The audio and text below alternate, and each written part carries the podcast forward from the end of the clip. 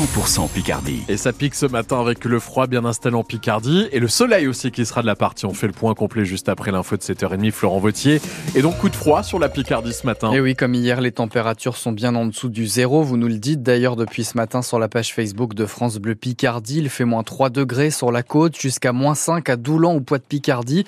Et ça ne va pas beaucoup monter au cours de la journée. C'est la conséquence d'un flux d'air froid appelé Moscou-Paris qui arrive donc du nord de l'Europe.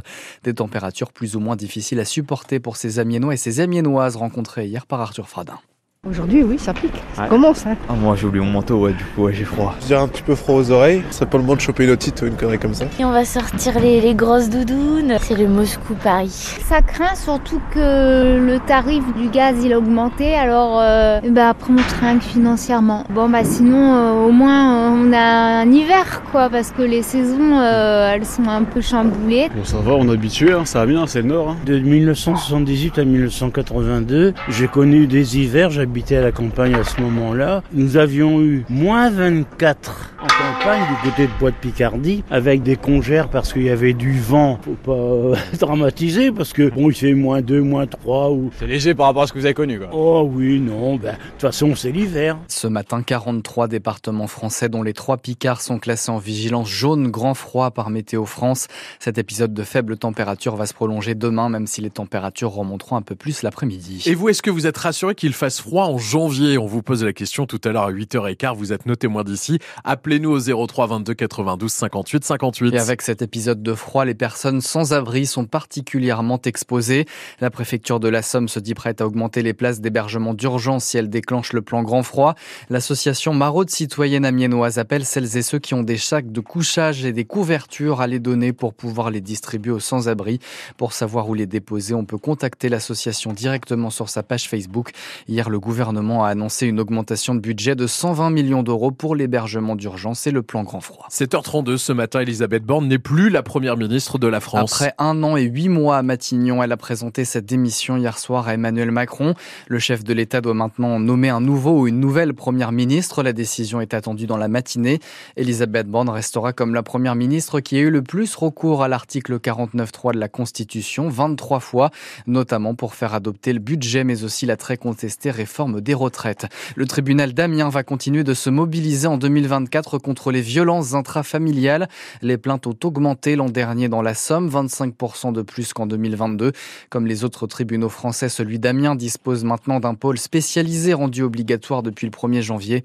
On détaille ce qui est mis en place dans le prochain journal à 8h et on en parle à 8h10 avec notre invitée Martine Tekaya. C'est la vice-présidente de l'association Femmes Solidaires 80. À Amiens, cinq hommes de 25 à 30 ans jugés en correctionnel cet après-midi pour une trentaine de vols ou tentatives de vol de câbles téléphoniques. En détention provisoire depuis le 15 décembre, ils avaient demandé un délai pour préparer leur défense. Ça s'est produit entre le début de l'été et la fin novembre 2023 dans toute la Picardie et cinq autres départements français. L'avocat de l'opérateur téléphonique Orange estime le préjudice à 600 000 euros. Une avancée dans le dépistage de l'endométriose. Cette maladie chronique touche une femme française sur dix. Elle se manifeste notamment par des règles très douloureuses. La Haute Autorité de Santé vient d'autoriser sous certaines conditions l'accès à un test salivaire pour détecter la maladie. Il est jugé prometteur et novateur, Pierre Emparent. Ce test salivaire est une petite révolution. Il permet de poser un diagnostic en quelques jours, là où il faut en moyenne entre 7 et 10 ans. Ce retard de diagnostic est dû à la complexité de la maladie, souvent difficile à identifier, mais aussi au manque de centres d'experts et de radiologues formés. Ce dépistage, baptisé l'endotest, développé par une biotech lyonnaise, montre une fiabilité supérieure à 95%, mais sur un échantillon de 1000 femmes. Il faudra donc des données complémentaires, explique dans son avis la Haute Autorité de Santé avant d'envisager une généralisation du remboursement. Pour l'instant, la prise en charge se fera donc de façon provisoire et dans le cadre d'une étude clinique. Déjà en vente dans une dizaine de pays en Europe, ce test salivaire est vendu en Suisse 800 euros. Et l'association française de lutte contre l'endométriose EndoFrance tiendra une permanence le samedi 27 janvier à la clinique Sainte-Isabelle d'Abbeville. Ça sera de 9h à midi. Hier, on a passé le cap des 200 jours avant le début des Jeux Olympiques de Paris. D'ici là, l'attente va continuer de monter. Dans la Somme aussi, on va vivre au rythme des Jeux avec notamment l'organisation du passage de la flamme olympique début juillet. Dans notre chronique Picardie Sport, ce matin, dans moins de 10 minutes, le président du comité olympique de la Somme, Marcel Glavieux, nous dira tout son enthousiasme. Et puis à 7h30, 7h35, Florent, euh, opération seconde jeunesse en cours pour la galerie Jules Barnier à Mers-les-Bains. Cette galerie commerciale de la fin du 19e siècle tombait petit à petit en ruine. La commune s'est enfin décidée à la rénover, sauf que ça coûte environ 2 millions d'euros. Mais la galerie Jules Barnier a fait partie des monuments français retenus pour l'édition 2023 du Loto du patrimoine, parrainé par Stéphane Bern. Mers-les-Bains a donc reçu 155 000 euros. Les commerçants de Mers sont donc impatients que le projet avance, Arthur Fradin.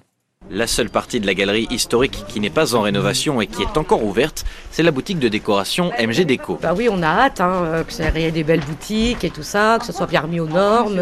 Nathalie, la gérante, attend notamment que les grands échafaudages installés depuis quelques temps devant la galerie soient enlevés. Que cette ossature soit retirée, qu'on nous voit. Euh, le, patrimoine, c'est tellement beau, euh, les villas et tout. Donc il faut que ce soit à l'image, en fait, cette rue-là. oui, il faut vraiment que ça soit refait. Donc là, on est très content. Content aussi son mari Marc. Il tient le magasin avec Déjà, c'est une rue bien passagère. Hein. Moi, moi, vous me demandez à choisir euh, dans tout Mers, c'est la rue que je veux. Hein. Mais euh, après, je pense que ça va ramener beaucoup plus de monde. Avec la motivation de la rénovation et tout, on a envie de rechanger le style de déco. Enfin, ça motive. Ah, ça fait une émulation, quoi. Ouais, ouais, ouais, c'est un nouveau, on va dire un nouveau départ, quoi. Le maire de Mers-les-Bains, Michel de Lépine, vient aux nouvelles. Michel. Bonjour. Ça va bien Bien. Oui. Le principe, bien sûr, c'est que on conserve ce séquençage de toutes les petites vitrines telles qu'elles étaient fin 19e, mais que bien sûr on puisse euh, donner euh, l'essor et la place nécessaire au commerce d'aujourd'hui. Durée des travaux annoncés 2 à 3 ans, avec au moins 4 commerces qui composeront la galerie et des logements à l'étage. Deux autres monuments Picard ont reçu de l'argent du loto du patrimoine 2023, 235 000 euros pour la tour d'aiguillage ferroviaire de Buire dans l'Aisne et 80 000 euros pour le four à chaud de la sucrerie de Francière dans l'Oise.